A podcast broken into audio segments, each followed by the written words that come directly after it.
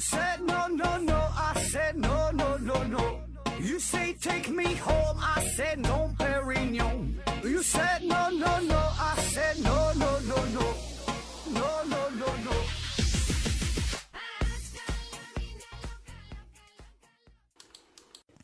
拼命探索，不计后果。欢迎您收听《思考盒子》，本节目由喜马拉雅平台独家播出。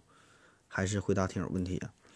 第一个问题，幺三八零六四幺 b v n e 啊，提问说：何子老师你好，早泄可以去医院治疗的吗？这是一种病症还是什么？那那那你不去医院治疗，你打算去哪治？去去电影院，去去派出所啊？嗯，下一个问题，幺八二二幺九七亚北提问说。我想问一下哈，为什么为什么要有多音字？为什么不能取消多音字？怎么感觉所谓的博大精深越来越接近接近于故弄玄虚啊？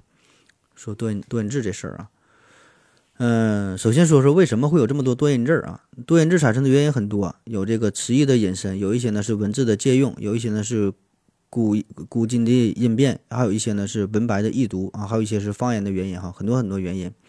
那么多音字存在的意义呢，就在于，呃，它可以区分不同的意思，就是说，同样一个字儿，它发不同音的时候，代表着不同的意思。当然了，这样也会造成一些混乱啊，甚至让我们有一些有一些字儿嘛，我们经常容易误读啊、错读啊。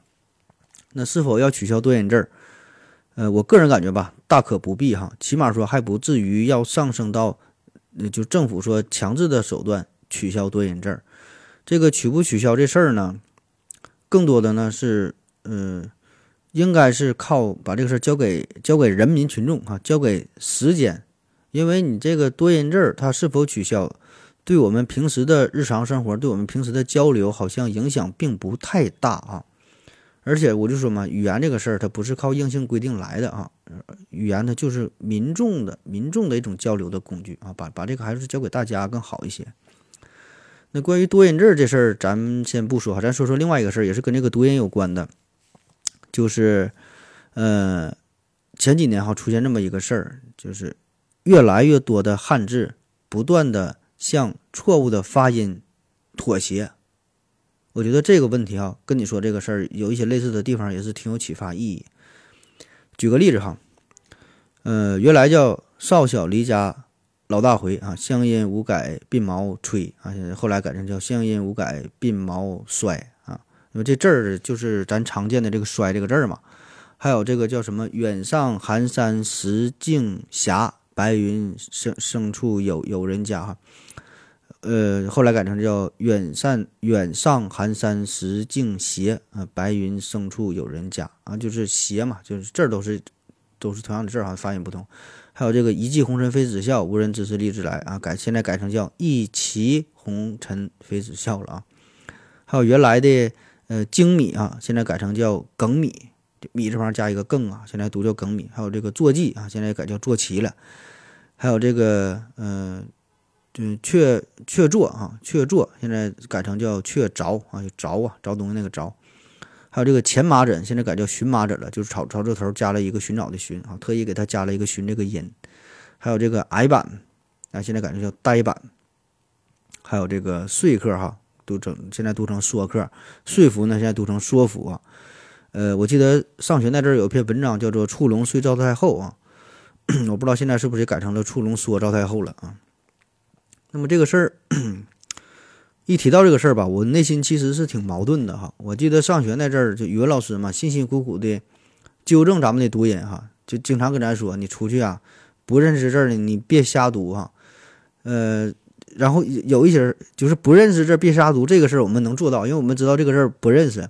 他就说嘛，最怕啥呢？就是有一些字儿你以为你认识，实际上它不是那个音，对吧？你这样读出去你就丢人哈，别说是我教的你。那么当然还有另外一个原因，也是为了高考嘛，对吧？不断纠正咱们读音。但是呢，经历这么多年之后，然后我们反倒要向那些错误的大多数人去妥协，对吧？当初我们的老师们那么辛辛苦苦的教我们读音，纠正我们的读音，对吧？那么现在呢，如果你要再坚持当初的读音，反倒是会成为他人嘲笑的对象，对吧？你要再说坐骑的话。你你你你在网吧要是玩游戏，对吧？你一说，哎，我这个坐骑如何如何，旁边的人都会嘲笑你，这不叫坐骑吗？骑着都不认识啊。所以呢，这个笑话到底到底谁是这个被嘲笑的对象呢？对吧？我就觉得，哎呀，身为一个文人呢，我是深深感到了一种巨大的悲哀啊，一种一种一种悲凉啊。就这个社会的集体惰性，最后呢，他们却是成为了胜利者。所以还是荀子厉害啊，他早就说过这个“名无故疑，啊，约之以命，约定俗成谓之宜，异于约则谓之不宜。”就说这个事物的名称本来就就这就嗯没有没有本没有本来就合适的啊，就是用命名来约定它，那约定得到了公认，它就是合适的；否则呢，那它它就是不合适的。所以呢，再回归到你的问题，说这个多音字这个事儿啊，这个东西咋说呢？我我我个人感觉嘛，就是也不必强制去约束它哈，到底是读什么音吧。然后还是把这个交给时间，交给历史，交给人民群众吧，对吧？然后可能一小部分的坚守所谓的正确呢，最后也都被这个历史的潮流啊冲的烟消云散了，是吧？是剩下的更多数人，那人家那就是对的啊。下一个问题，七九幺二 f j m f j i m j 提问说。合着合着啊，从小考试就会紧张，咋办啊？现在三十多了，考试还是紧张，呃，临场容易脑子懵逼啊。说考试紧张这个事儿啊，我跟你说，考试紧张就一个原因，就是因为你不会。那如果告诉你说明天考试啊，考试的内容是一百以内加减法，你一定不会紧张啊，因为你会呀，因为你胸有成竹啊，对吧？所以呢，考试紧张这事儿哈，什说的什么调整心态呀、自我暗示啊、闭目养神那什么什么方法都没用，全扯淡。你不会就是不会，对吧？所以呢，你能做的就是接受这个残酷的现实。你说爱考咋样考咋样吧，三十多岁了还怕啥呀？你就都不过考零分能咋的？还能给你开除了，对吧？下一个问题，领长，灵芝长岗还是灵芝长上啊？提问说，何志老师好啊，困扰我的问题是男性结扎会变成太监吗？结扎对男性影响到底有多大啊？对女性剖宫产手术、流产手术上避孕环、吃避孕药相比哪个？呃，伤害更大。呃，现在现在避孕的方式基本上还是以女性为主，是否说明男权社会男女不平等？啊，关于这避孕的事儿呢？那第一个问题啊，跟你说这个结扎和太监这俩事儿，它没有一毛钱关系。男性结扎呢是一种可以说是永久性的避孕方式啊，它避孕的原理呢就是把这个输精管啊给切断了。那么这样呢，睾丸内产生的精子就没法输送到阴茎里边，就是你这个精子没法排出体外啊，所以就达到了避孕的目的，这是叫结扎手术。那太监呢？太监呢是把那东西给切了哈。这我嗯，在不同的朝代吧，这没没法跟你细说，不同朝代切了的东西不一样哈，有的切一样，有的切两样，有的切好几样啊，这不一样啊。但是说它跟结扎它完全是两码事儿。对吧？它目的也不一样啊。结扎的目的是啥？可以让你正常的啪啪啪，但是不怀孕，对吧？那太监制造太监的目的是根本就不让你啪啪啪，根本就不让你有这种心思，对吧？你没有这个功能。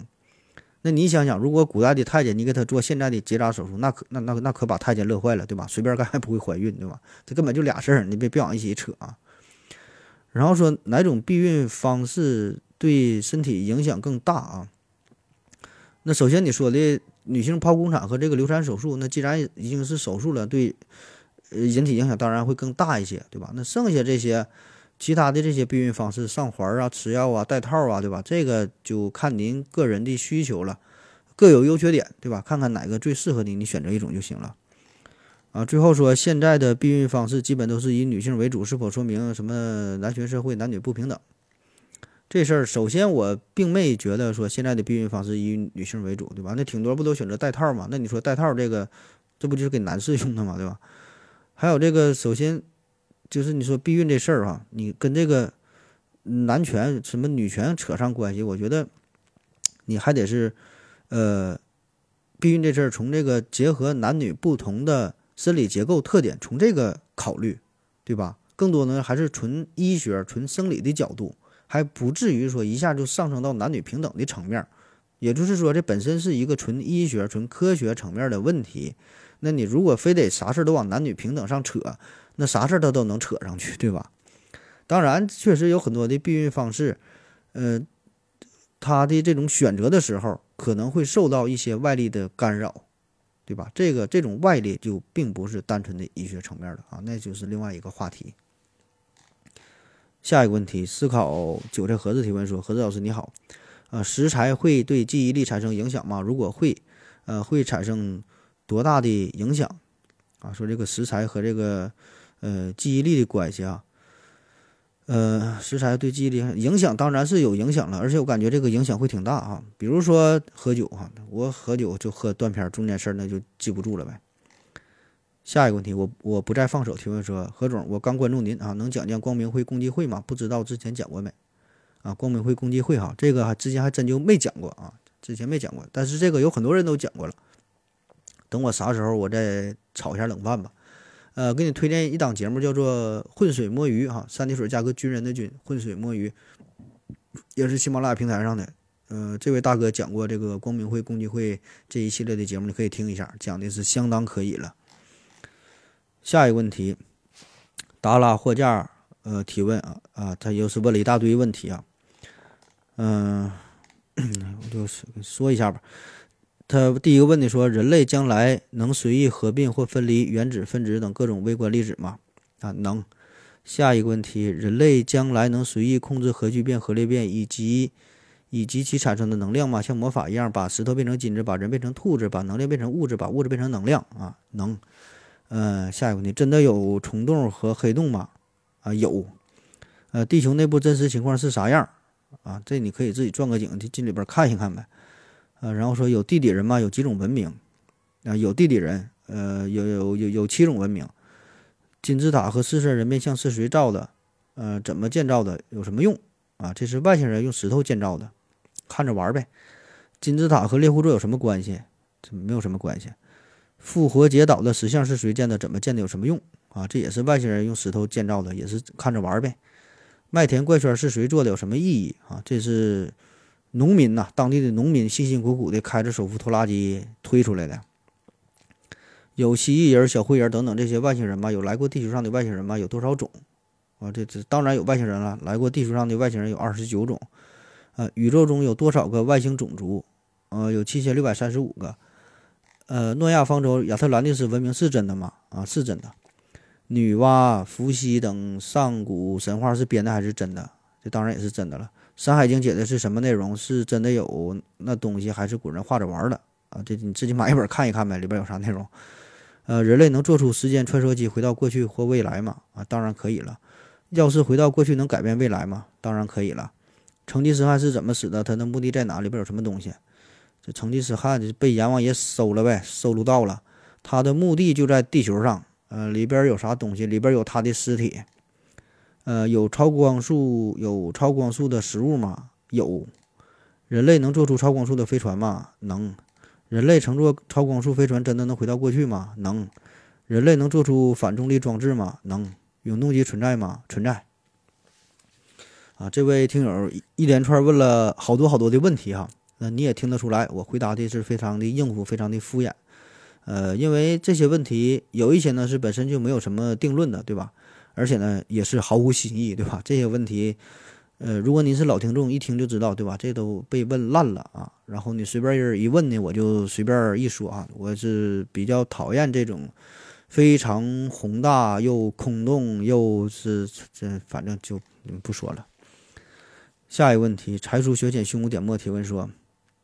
何子你好，经常在新闻上看到某某政府对某某人进行了制裁，啊，请问制裁具体指的是什么？如果美国政府对老刘进行了制裁，对老刘又说来说有什么影响？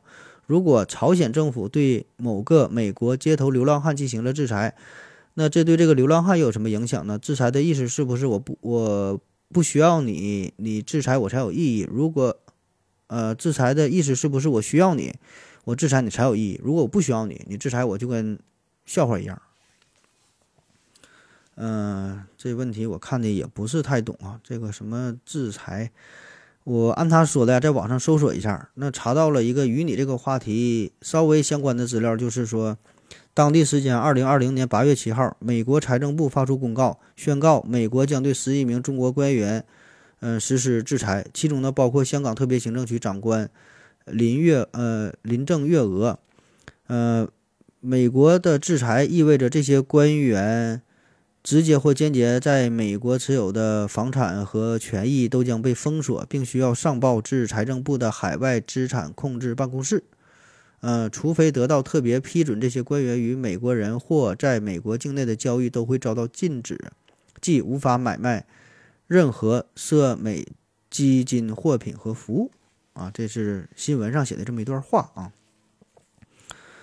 嗯、那说美国对老刘进行制裁的话，如果也是按这种方式进行制裁的话，那么我觉得对老刘的影响就不大，对吧？因为他在美国也没有什么房产，他也他也不买卖什么美国的基金，对吧？所以呢，我觉得这种制裁更多的是表明一种态度，表明他的立场，就是伤害不大，但是侮辱性极强。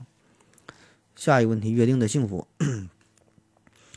他说：“何志哥你好啊，请问你认为平行宇宙真的存在吗？来个来开个脑洞啊！另一个平行宇宙是否也会有思考盒子这个栏目？有没有验证或取得联系的方法？如果遇到声称穿越者的人，如何去证伪？呃，应该向他提问什么样的问题比较有意义啊？啊，所以关于这个呃平行宇宙这个事儿啊，平行宇宙穿越。”关于平行宇宙，然后有什么穿越者这个概念哈，很多小说、很多电影都用到了这个大 IP。呃，咱就说如何去验证啊？那我觉得哈，这个是验证不了的。咱可以设想一个极端的情况啊，比如说啊，我们这个宇宙哈，这这个宇宙，另外有一个平行宇宙跟我们这个宇宙哈几乎是一模一样，什么日月星辰呐、上边什么地球，就所有所有这些几乎是啊。一模一样，就所有所有你能想到的都一样，具有一点不同，就是啥呢？在他那个宇宙当中，在巴西热带雨林里边有一只蝴蝶，它那个翅膀上边是一个红色的小斑点儿，而我们这个宇宙当中，同样在巴西热带雨林当中哈，这个对应的这个蝴蝶，它那个小斑点儿是蓝的，就这么一点不一样。那么这个事儿，无论是对于我们地球人，还是对于平行宇宙，它那个宇宙当中的它那上面的人来说，也都不知道这个事儿，对吧？这么点小事都不知道，这事儿也不重要。那也许呢，会在很久很久以后，因为这么一小丁点儿的差异，导致后续的一些改变啊，叫蝴蝶效应嘛，对吧？这么一点点的不同，导致了后续放大之后，才才才能反映出来。可是呢，对在当时来说，这个事儿我们没法去证伪的。就算是这个人他从另外一个宇宙穿越过来，啊，然后然后他说我是穿越者哈。然后我们让他去证明，让他去说说你们那个宇宙什么样。他说的跟我们经历的一模一样。他说：“那你不就地球人吗？你描述这些跟我们地球发生的一模一样啊，对吧？”他不知道这个蝴蝶翅膀上边不同的这一点，那他就拿不出一个强有力的证据。下一个问题，OK，哈西提问说：“请问盒子，傻子是不是都会喜欢笑？呃，因为总是看到影视作品当中啊，傻子会傻笑。如果是，那么。”请问为什么傻子会傻笑，而不是哭或者是其他的情绪啊？谢谢盒子，祝盒子越来越年轻，发财发大财啊！感谢这位听友的祝福。呃，说这个傻子喜欢傻笑，我感觉可能因为傻子就是他这个心思比较单纯呗，没有过多的想法，而且呢，他的欲望很容易就满足，对吧？比如说吃到好吃的了，他他就开心，对吧？遇到有一点小事就会觉得很满足，他就会去笑。那么再加上他内心的想法也是不加掩饰的，想笑就笑，啊，不像我们会过多的掩饰自己的情绪啊。下一个问题，这求日提问说，请问何志，为什么中国社会啊自古就会产生穷人站在十字街头耍十八十八钢钩钩不着亲人骨肉啊？这老词儿了啊，这种现象，这与费孝通的差序格局是否矛盾？人类社会都这样吗？呃，你说这两个事儿哈，我觉得不但不矛盾啊，其实这就是一个字儿，一个事儿哈，恰恰是非常一致的，非常统一的。说这个什么穷人哈，穷人你站在什么十字街头啊，这勾不勾不着亲人骨肉，这不用过多解释了，对吧？就是你混得不好，你很穷，亲戚朋友都不爱理你，对吧？这个情况。那么咱说说什么叫做呃差序格局哈？差序格局，这是说呢，发生在亲属关系、地缘关系等社会关系当中，以自己为中心的像水波纹一样的推及开，呃，越推越远，越推越薄啊，且能放能收能伸能缩的一种社会格局。它随自己所处的时空的变化而产生不同的圈子啊，叫差序格局。对应的呢，另外一种叫做团体格局。呃，他打了一个比方，说这个西方社会，西方社会呢，他们更多呢是以个人为本位，人与人之间的关系呢，像一捆柴，几几根呢成为一把，几把呢成为了一扎，几扎呢成为了一捆儿，啊，条理非常清晰，是成团的状态。而中国乡土社会是以宗法群体为为本位的，就人与人之间的关系呢，是以亲属关系为主轴的一个网络关系，形成一种叫差序格局。那这种差序格局形成有这么几个因素，一个呢是血缘，一个是地域，一个是经济水平，还有一个就是政治地位和这个知识文化水平。那圈子的大小就与上述关系的大小的强弱是成正比的，对吧？血缘越浓，离你越近，关系越近，对吧？地缘也是离得越近，关系越近。经济水平、政治地位，对吧？你你越有钱，当官，对吧？你周围的人离你越近呗，对吧？所以说你这个血缘组织越大，圈子就越大，然后属性规则和这个。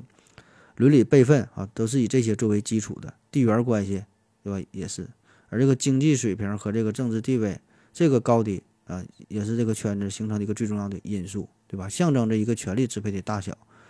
所以我就说嘛，这俩是是一回事儿啊。你穷人的话，经济水平不行，政治地位不行，那你的圈子自然就很小，影响的人自然就很少。下一个问题，请问盒子，呃，一些社会舆论。为什么觉得有博士学历的人去中学教书或者当公务员啊是人才浪费啊？这种职业的选择是否真的会造成了人才浪费？这事儿我觉得划分两头说吧。你浪不浪费这事儿，咱比如说啊，你是哈佛大学，然后什么高等数学专业，博士后毕业如何如何啊？毕业之后呢，回到了你们村里边十八线的小城市啊，教小学教小学生数学。那么对于社会来说，你的这种选择。确实是有点浪费，对吧？因为你完全可以创造出更大的价值，去什么搞科研呐，对吧？创造出呃更多的什么理论呐，对吧？因为你教小学这个事儿，并不需要你这么高的学历，很多人完全可以代替你的工作。可是呢，更高端的工作只有你才能去完成，这个这个事儿是需要人才的，这个别人是代替不了的。所以从这种角度来说，就是浪费，对吧？啥叫浪费？就是。谁能代替这个工作啊？你从事一个别人不能代替的工作，这就不叫浪费。如果别人能够代替你，这大材小用，这就叫浪费呗，对吧？这是我们世俗的观点。但是说从个人的角度出发，这个无所谓浪不浪费，老子就是这种选择，老子就愿意这么干，老子就想出国读博士，读博士之后，老子就想回来当个小学老师，我自己觉得挺好，OK，对吧？当然也有一些特殊的职业。你想浪想浪费也很难啊，比如说飞行员，辛辛苦苦的国家给你培养出来之后啊，你想辞职，嗯，都挺费劲儿，是吧？不是你想不干就能不干的啊，就不要你想想浪费也不行哈。那下一个问题，这求助提问说，请问盒子啊，现在晚婚的人越来越多，不结婚的人越来越多，如果一个人一生没有性生活，会对身体会对心理产生什么影响？这晚婚这这这有啥影响？没啥影响啊，这不也？挺好的吗，这不过得都挺好的吗。下一个问题，听音看海提问说何总，啊，人们都不喜欢，人们都不喜欢做梦，啊，感觉做梦影响睡眠的质量，呃，但是呢，我偏偏就喜欢做梦，但是我不是每天都做梦。括弧也许做了梦醒了之后完全记不得啊。这最后一个问题说记住梦这个事儿啊，呃，我想知道怎么才能每天做梦，而且还能在睡醒之后还能记得很清楚啊。记住梦啊，呃，其实我们每天都在做梦啊，只是很多时候我们记不住，然后误以为自己没做梦啊，其实你做了啊，你不知道。那么为什么我们很难记住自己的梦？首先，你就是你睡醒之后刚起床，脑子啊还不太好使，脑子还没工作呢。那根据《神经元》这本杂志在二零一一年发表的一个研究说呀，人在起床的时候呢，脑子里的海马体。它呢比主人更难以清醒，更难以进入工作的状态。此时前额叶皮层的这个电波活动啊也是比较微弱的啊，它就没工作。那么海马海海马体呢是属于边缘系统的一部分，负责长时记忆的储存和转化。而这个前额叶皮层呢是这个呃大脑当中呢专门管理长时记忆的工作区啊。也就是说，虽然你人已经醒了，但是呢负责长时记忆的那一部分这个大脑啊还没起床，还没进入工作状态。所以呢。你就会出现这种，哎，我醒了之后，我刚才感觉做一个梦，我怎么突然想不起来就记不住了呢？哎，很正常，对吧？因为你大脑没工作啊。还有一个问题呢，就是这个睡觉的时候啊，其实身体呢它也是断片儿了，睡觉时候身体断片儿了。那么睡眠期间，呃，编码新记忆的能力是非常差的哈。这个呢是与两种神经递质的水平变化有关，一个呢是乙酰胆碱，一个呢是去甲肾上腺素。那么这两种神经递质对保留记忆是非常重要的。那当我们入睡的时候，乙酰胆碱和去甲肾上腺素就急剧的下降，那么这些。变化哈就会导致我们在睡梦当中的这个这个记忆，实际上它是一段一段的，是非常模糊的哈，所以记不住很正常啊。那么怎么才能去记住自己的梦？首先呢，你得保证充足的睡眠啊，只有你睡得多，才能做更多的梦，对吧？第二点呢，就是睡觉前呢可以多喝点水，没事呢就让自己起夜，因为这个快速动快速动眼睡眠期间呢，这时候你才会做梦啊。但是你早晨起床，顶多你只能记住最后一次离你最近的这一次快速动眼睡眠时间的梦境的内容。那么之前那些你都记不住了啊！所以你多喝水，多排尿，多憋醒啊，说不定呢，每次醒来之后就能多记住几个梦。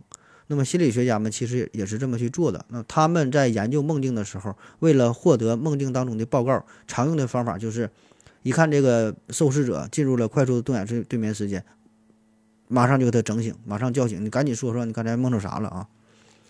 第三呢，就是，呃，睡到自然醒，醒来之后呢，不要有什么多余的动作，而是继续闭上眼睛，先不要着急起床，然后呢，把自己的梦境啊仔细回忆一遍，这样呢，可以加强对梦境的记忆的效果。也可以在床头上啊准备一个小本本之类的哈，然后醒了醒醒来之后把这东西啊在小本本记录下来哈，不要太轻信你自己的大脑哈，很多东西你不知道的哈，必须写在写在本上。那还有一些小操作啊。比如在睡觉之前，可以不断的强调自己一定要记住梦，一定要记住梦哈，强势这个强调一下，暗示暗示自己，甚至可以在这个床头呢放一个录音笔，醒来之后呢，不敢要写下来，可以录录音笔啊，随着说把这个录音录下来，然后呢，可以在床头上贴一个小便签，写着“快想想你做了什么梦啊”，就是你醒来之后第一件事儿哈，提醒你，然后回忆这个梦境。还有呢，就是尽量不要服用药物，也不要饮酒啊，这些呢，对于你记住梦啊，也是。没什么好处的啊。好了，今天节目就是这样，感谢您各位收听，谢谢大家，再见。